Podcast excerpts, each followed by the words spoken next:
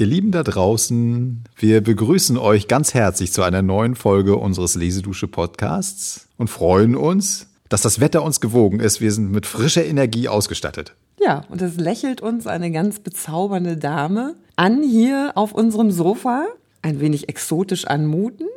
Und genau diese Frau versetzt eine recht kleine Stadt in Aufruhr, genauer gesagt die Menschen, die dort wohnen. Und um euch da einzustimmen auf dieses Gefühl, hören wir jetzt erstmal rein in unsere Quellentexte. Die zeitgenössischen Erzählungen dieses Moments. Genau. Und danach steigen wir ein und gucken mal, was da eigentlich los war. Himmel noch eins.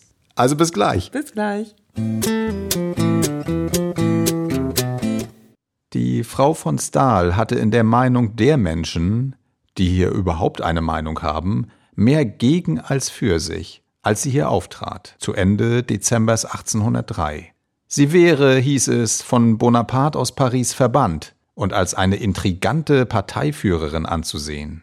Sie sei ein Mannweib und befinde sich nur im Kreise der Männer wohl. Weil sie zu hässlich sei, um durch den Gürtel der Venus zu erobern, wolle sie durch Witz und Gelehrsamkeit glänzen und so weiter. So traf im unvermeidlichen Geleit von Sympathien und Antipathien, vor welchem nun einmal im Lauf der Welt selbst völlige Passivität nicht schützt, der erwartete Gast an jenem 13. Dezember abends bei Licht um halb fünf Uhr, wie Henriette von Knebel mit kleinstädtischem Sinn fürs Detail an ihren Bruder Karl zu berichten nicht unterließ, in Weimar ein. Wohnung nahm sie im Haus der Gräfin Werthern, das im Ruf stand, von Gespenstern bewohnt zu sein. Frau von Stahl blieb von ihnen verschont, fand aber eines Abends alle verschlossen gewesenen Türen offen und berief, Diebe fürchtend, die Dienstleute zusammen. Sie versicherte, am nächsten Tag über das Vorkommnis befragt, die Leute hätten gesprochen wie die Chöre in der Braut von Messina. Der erste Eindruck, den die deutsche Musenstadt vom Besuch von Frau von Stahl empfing, war unleugbar der eines in seinem gewohnten Treiben gestörten Ameisenhaufens. Das erste Zeichen der Beunruhigung kam von Schiller. Die Reisende war noch in Frankfurt, als er an den in Jena befindlichen Goethe schrieb, Frau von Stahl dürfen wir bald hier erwarten.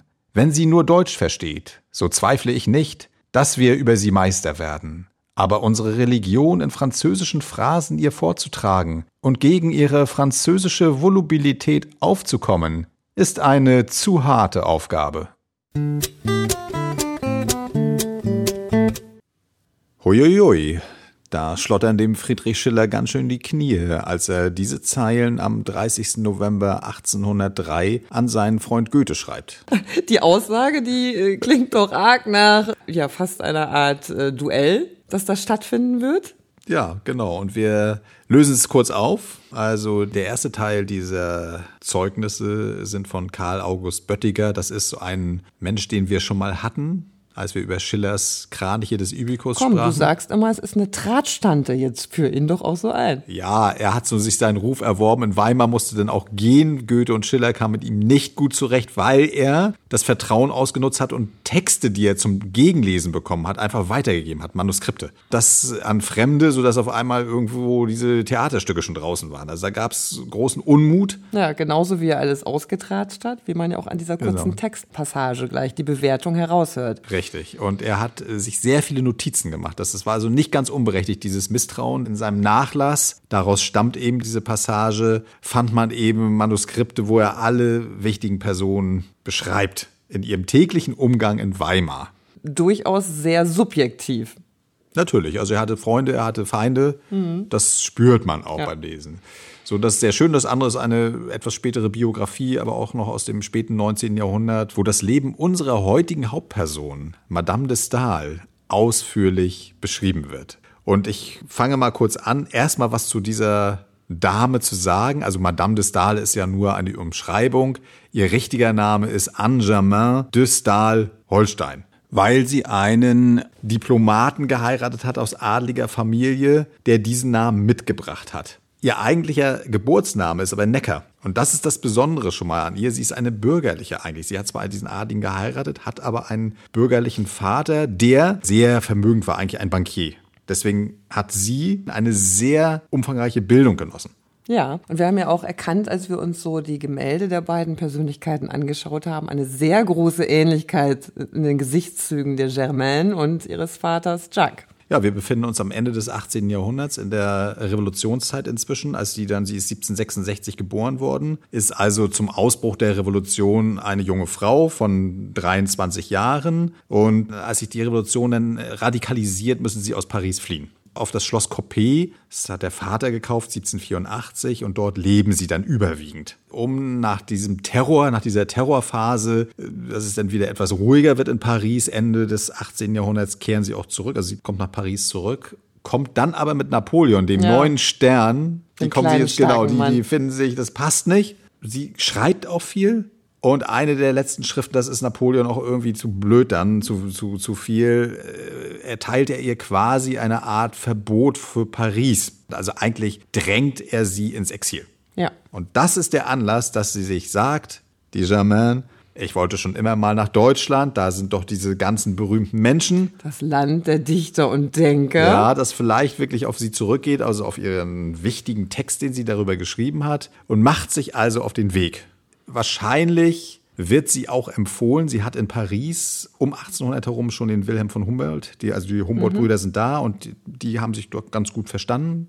Angeblich soll er verliebt in sie gewesen sein, das weiß man nicht. Kündigt sie an, lobt sie sehr und bereitet das im Grunde genommen vor. Ja, so dass als sie sich dann ankündigt, schon alle wissen, jetzt kommt ihr eine Intellektuelle eines ziemlich ordentlichen Formats. Man weiß das nicht genau. Also es ist eine sehr unausgewogene Stimmung in dem Moment, wo sie ankommt. Ja, man wollte sich gut vorbereiten, aber man ist auch besorgt. Man ist besorgt. Genau. Besorgt genau. bis vielleicht auch ein bisschen genervt. Einige verpieseln sich ja auch einfach, wie ja. der gute ja, ja, Johann hat, Wolfgang von so, zu Goethe. Das ist nicht ganz richtig. also Goethe hatte sowieso in Jena zu tun. Dann haben wir Winter. Darf man ja nicht vergessen. Ja, kurz vor Weihnachten. So, es ist alles wahrscheinlich auch da ein richtiger Winter gewesen. Das heißt, du bist da jetzt auch nicht mal eben mal hin Kannst und her. nicht so flexibel zwischen den Städten wechseln. So ist es. So. Und sie kommt, das haben wir ja gerade gehört, kurz vor Mitte Dezember an, wird dort einquartiert in Weimar und kommt ja auch wegen Goethe und er ist nicht da. Da hast du also recht. In dem Moment, es gibt dann einen Brief, wo er dem Schiller antwortet, dass er sagt, na ja, er kann gerade nicht weg. Er ist sehr beansprucht und er hat es natürlich auch schon länger gewusst, wie die ganze Stadt, dass es passieren wird. Also Richtig, Sie haben auch Briefe gewechselt vorher, also er hat schon ein relativ festes Bild von ihr mhm. im Kopf. Er schickt erstmal Schiller vor, damit er mal abcheckt, wie geht man jetzt mit dieser Lady am besten was um ist mit oder der? was ist mit ihr, ja. genau. So, wir haben ganz viele Quellenzeugen. Das ist ganz spannend. Ja, also möchten wir euch jetzt schon mal sagen, auch in diesem Fall machen wir eine Nachlese, weil das ist wirklich so bunt unglaublich. Mhm. Also Wahnsinn, verschiedenste Personen, jeder äußert sich dazu. Es sind ja nur drei Monate. Trotzdem hat man das Gefühl, dass da irgendwie äh, alle nur noch um diese Frau rotieren. Ja. Es ist sehr witzig. Und diese Leute sind alle älter als sie. Das muss man mal dazu sagen, das ist mhm. uns aufgefallen, ja. dass sie mit 37 tatsächlich die jüngste ist. Abgesehen jetzt mal von der Prinzessin vom Hof Weimar. Ja. Aber alle anderen sind älter. Das heißt, sie hat Aber schon mal. Aber tatsächlich ist es dann in kürzester Zeit ihr Zirkus, so drücke ich es jetzt ja. mal aus. Also sie betritt die Manege und alle tanzen in gewisser Art und Weise nach ihrer Vorgabe. Ja. Haben natürlich dann auch alle ihre eigenen Meinungen, aber man hört auch aus diesen heraus, das ist ganz klar, dass die da gestrahlt hat wie ein leuchtender Stern. Auf jeden Fall. Das sind ganz verschiedene Aspekte, die dazu beitragen. Mhm. Also zum einen muss sie eine hohe Empathie gehabt haben. Egal, welchen der Zeitzeugen wir uns jetzt angeschaut haben jeder schreibt, die konnte sich sehr gut auf den anderen einstellen und die Gefühle, diese Gefühlswelt erfassen und dem anderen das Gefühl geben, sie interessiert sich nur für ihn ist in diesem Moment und möchte auch bei ihm sein. Also auch das wirklich ergründen, in die Tiefe gehen und nicht irgendwie so oberflächlich, wie man das den Franzosen ja damals auch unterstellt hatte, ne? dass die eigentlich nur auf der Oberfläche immer so ein bisschen kratzen wollen, aber bloß nicht zu tief. Ja, sie muss eine unglaubliche Neugier gehabt haben. Also das zeigt sich dann auch immer wieder. Das ist ja auch diese Empathie ja. und dieses Erfahren wollen, dieses Eintauchen wollen in die Personen, die hinter dieser Literatur stehen. Also vor allem voran der Werther ja. hat sie ja sehr beeindruckt und der genau. Autor des genau, Werther. Genau. Und diese Neugier war aber auch gleichzeitig ein bisschen die Schattenseite, weil natürlich jeder Angst hatte, jetzt wird hier was über mich protokolliert. Genau, genau. Also sie hat tatsächlich auch von Anfang an gesagt, dass sie diese Sachen, die sie dort erfährt in den Gesprächen, dass sie daraus ein Buch machen möchte. Und das ist tatsächlich auch passiert. Wobei ich sagen muss, das ist ja sehr fair, dass man das vorher ankündigt. Ja. Sie hätte ja auch einfach alles mitschreiben können und dann hinterher das große Enthüllungsleak-Buch machen können. Hat sie aber nicht gemacht. Das ist für manche Leute interessant gewesen, andere stresst das natürlich. Ja, ja. Da merkt man auch gleich, es gibt eigentlich zwei Gruppen von Menschen in Weimar, die sich dann auch entsprechend logisch verhalten ihr gegenüber. Es gibt die Stars, also Goethe, Schiller, Wieland, mhm. an der Spitze die etwas zu verlieren haben im Gespräch. Indem sie entweder nicht schlagfertig genug sind genau. oder die genau. Sorge haben, es wird irgendwas ausgeplaudert oder sie fühlen sich bedrängt in ihren Gedanken, die sie eigentlich gar nicht freigeben möchten. Naja, ist zwar eine völlig unbegründete, Entschuldigung, dass ich da unterbreche, weil ja. du führst deinen Gedanken noch fort, aber ja. es ist eine unbegründete Sorge, wenn man nachher ihr Buch liest, weil sie wirklich sehr respektvoll Absolut. mit allen Menschen umgeht, das die ist sie richtig. trifft. Genau, da kriegt keiner sein Fett weg, sondern das ist wirklich sehr positiv. Mhm. Aber das wissen die alle nicht. Ein Stressfaktor ist, dass sie Französisch spricht. Sie spricht viel und sie spricht Französisch. Das hat Schiller genau angedeutet und es ist tatsächlich so, dass das erstmal schon Druck ausübt bei dieser ersten Gruppe. Die zweite Gruppe ist offener. Zu der zweiten Gruppe zählen auch viele Frauen. Da muss man wirklich sagen, es gibt kaum eine, zumindest die, die über sie schreiben, schreiben positiv über sie. Mhm. Das ist egal, ob das jetzt die Charlotte von Stein ist die ja schon ihre Mutter hätte sein können, also deutlich älter, mhm. 24 Jahre älter, aber auch etwas ältere Frauen wie diese Henriette von Knebel, das ist eine Hofdame, die sich da um die Prinzessin kümmert, oder auch Charlotte von Schiller, die ist ja nun direkt ja, betroffen. Genau. Alle sind positiv, auch wenn sie das eigentlich von den Männern her anders hören vielleicht, sind sie dort sehr positiv und loben das sogar, dass Madame mehr auf sie als Frauen eingeht, als auf die Männer. Das ja, finden ja, sie gar nicht schlecht. Das finden sie gar nicht schlecht und ich glaube, das kommt auch wirklich ehrlich rüber, weil hm. die Madame de Stael ist auch begeistert von den Frauen gewesen auf der anderen Seite. Ja. Also die hatte das Gefühl sogar, das fand ich erstaunlich, dass die deutschen Frauen in der Emanzipation weiter waren als die französischen Frauen. Mhm. Oder es mehr zugelassen mhm. wurde.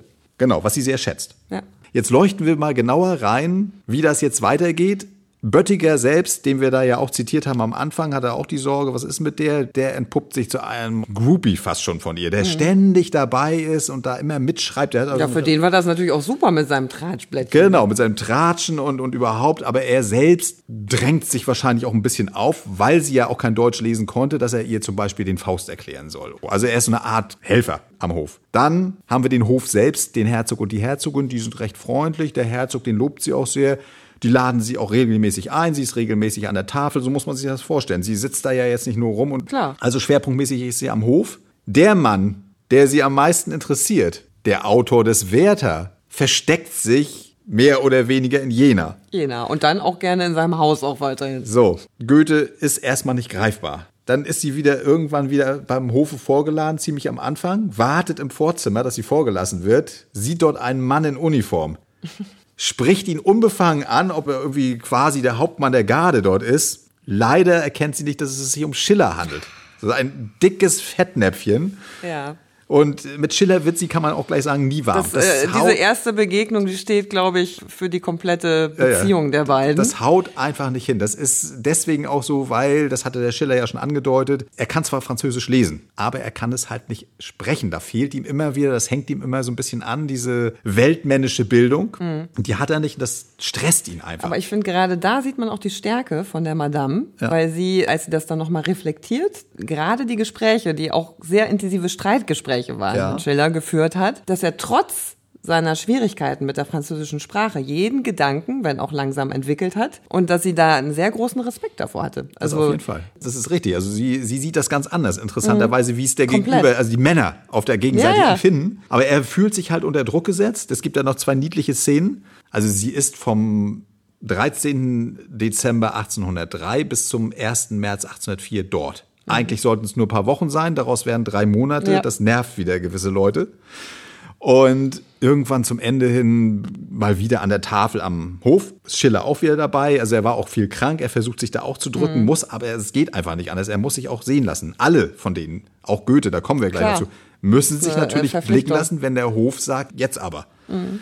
So, und da versucht sie dann Schiller wieder mal äh, mit dem ein bisschen zu sprechen und Schiller ist so unklug zu verraten, wenn er an einem Stück schon arbeitet oder fast fertig ist mit einem Stück, hat er schon das nächste am Wickel. Mhm. So, und Klar. das ist natürlich etwas für sie als eine sehr neugierige Person auch. Die Steilvorlage. Die Steilvorlage gewesen und sie nervt ihn jetzt so lange am Tisch, bis er es rausrückt. Und da kann man sich ja vorstellen, dass es Schiller wieder so genervt hat, dass er schon gedroht hat damit, wenn er es ihr verrät, besteht die Gefahr, dass er dieses Stück nicht zu Ende schreibt. Ja, ja, genau. Und ich glaube einfach, für alle Beteiligten war das einfach unvorstellbar bis ungewohnt, dass jemand mit so einem frischen Geist und einer solchen Attitüde Ja. sich da einfach mal reinsetzt, das auch darf. Und das ist ja auch gewünscht von allen, die dort das Zepter schwingen. Damit kann man sich ja auch schön zeigen und es ist eine Auszeichnung. Ja. Ja, und da müssen die wirklich reagieren, sehr flexibel reagieren. Also die ganzen Konventionen, die sie untereinander haben, da hätte ja nie jemand nachgefragt bei Schiller, wenn er sowas gesagt Eben. hätte, was ist es denn? Eben. Die werden plötzlich gesprengt. Ja. Und so ist es dann auch bei Goethe. Er wird also quasi genötigt, endlich nach Weimar zu kommen. Am Weihnachtstag, um an der Tafel jetzt Genau. endlich sich auch mal vorzustellen. Sie möchte ihn ja so gerne persönlich kennenlernen. Und Dann ist sie ein bisschen enttäuscht am Anfang, ne? beide sagen hinterher, es war ein einstündiges Gespräch und Goethe konnte angeblich kein einziges Wort sagen, weil sie so viel gesprochen hat. Sie erzählt es genau andersrum. Also es war jetzt nicht so produktiv, dieses Gespräch. Danach ist Goethe fürchterlich krank, dass er sich wieder nicht sehen lassen kann. Dann ist er sehr erkältet. Trotzdem macht er den Fehler, einen anderen Besucher zu empfangen, einen Auswärtigen. Das bekommt die Madame mit und schreibt ihm jetzt stündlich kleine Zettel, wie es ihm geht, was sie tun kann. Möchte gerne Gedichte auch von ihm übersetzen, alles Mögliche. Sehr nett, aber, aber doch sehr aufdringlich auch. Hartnäckig. So, und es dauert einen Monat, dann hat sie ihn endlich soweit am 23. Januar. Da gibt es dann ein angeblich wieder einstündiges Gespräch, wo sie sich über die Unterschiede zwischen der französischen und deutschen Literatur unterhalten haben. Und man muss ja sagen, also eins betont sie auch im Nachhinein immer wieder. Also, dass es ein Gespräch mit Goethe muss, wenn man es schafft, ihn zum Reden, Sprechen zu bringen, eine Tiefe gehabt haben, die absolut beeindruckend war. Ja. Dennoch war sie enttäuscht von seinem Äußeren, weil sie hatte sich den Autor des Werther Das meinte ich eben auch eher mit dem enttäuscht. deutlich frischer vorgestellt. Ja, und hat dann, also sowohl äußerlich als auch von der Art des Auftretens soll er sehr formell gewesen sein, steif, halt der Geheimrat. Und in dem Moment, wo sie anfängt, so ein bisschen in ihn reinzugehen, trocken, verschrumpelt der, macht, macht er den Igel, irgendwie macht zu. Und das hat sie dann im Nachhinein auch nochmal beschrieben, dass das dann doch irgendwie anders war, als sie sich das vorgestellt hat. Gut, wir, Ja, aber so ist das halt, Ja. wenn man versucht, an sich zu halten und bloß nichts preiszugeben, was nachher gegen einen ausgelegt Wir haben noch kann. viele schöne andere Erlebnisse, aber wie gesagt, das machen wir in der Nachlese. Aber eins wollen wir euch doch jetzt schon mal gönnen, als kleinen Vorausblick in die Nachlese, eine sehr plastische Beschreibung, wie denn da so ein Abend mit der Madame so verlaufen konnte. Genau. Hört mal rein.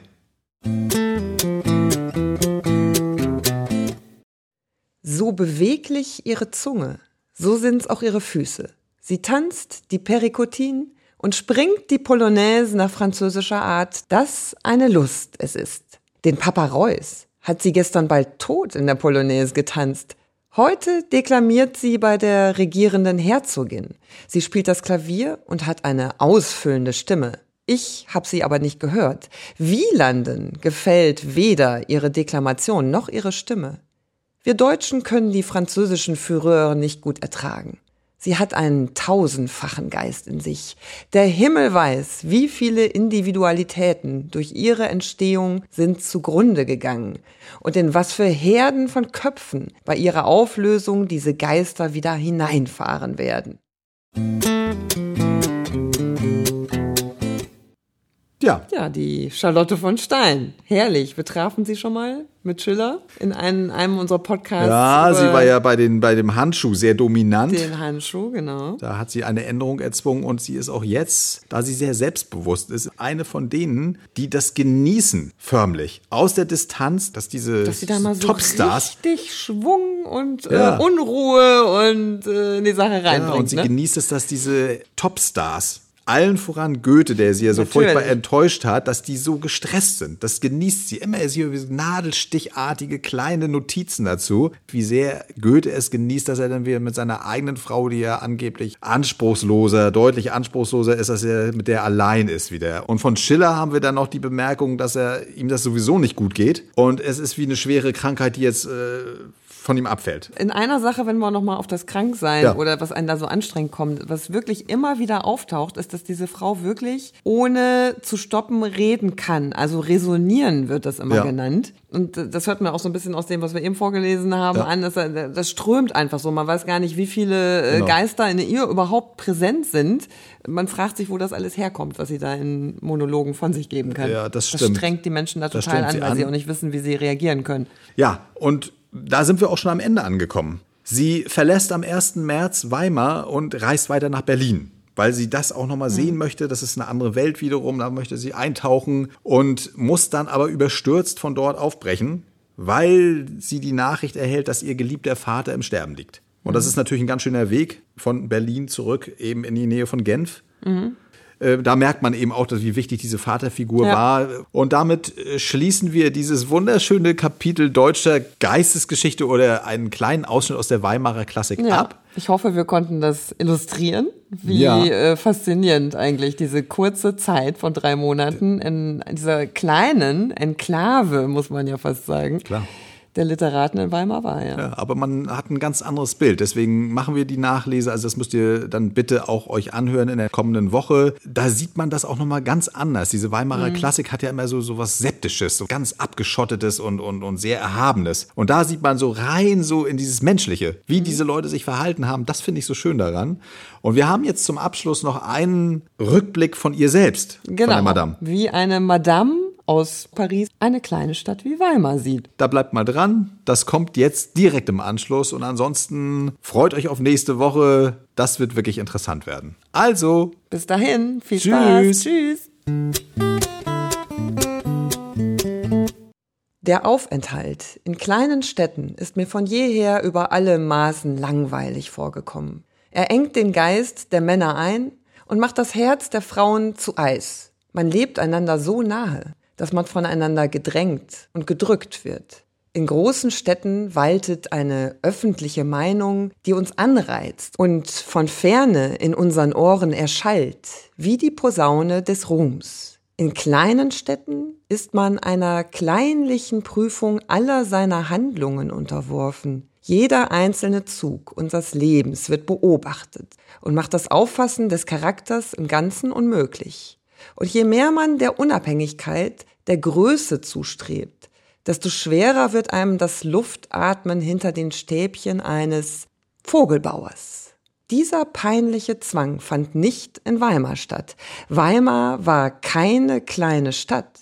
Es war ein großes Schloss, wo eine ausgesuchte Gesellschaft sich mit Teilnahme über jedes neue Kunstprodukt unterhielt. Liebenswürdige Schülerinnen einiger höheren Köpfe beschäftigten sich mit literärischen Arbeiten, als wären es die wichtigsten Neuigkeiten der Zeit gewesen, zogen durch Lesen und Studieren die Welt zu sich heran und entrissen sich mit Hilfe des unermesslichen Gedankenraums den Zwangsformen der Umstände. Im gemeinschaftlichen Nachdenken über die großen Fragen, welche das allgemeine Schicksal auswirft, vergaß jeder die Privatanekdoten im Leben seines Nachbars. Hier fand man keinen erbärmlichen Kleinstädter, der sogar leicht das Aufgeblasene für Grazie und die Ziererei für Artigkeit hält. Lesedusche. Entdecke die wohltuende Wirkung des Lauschens.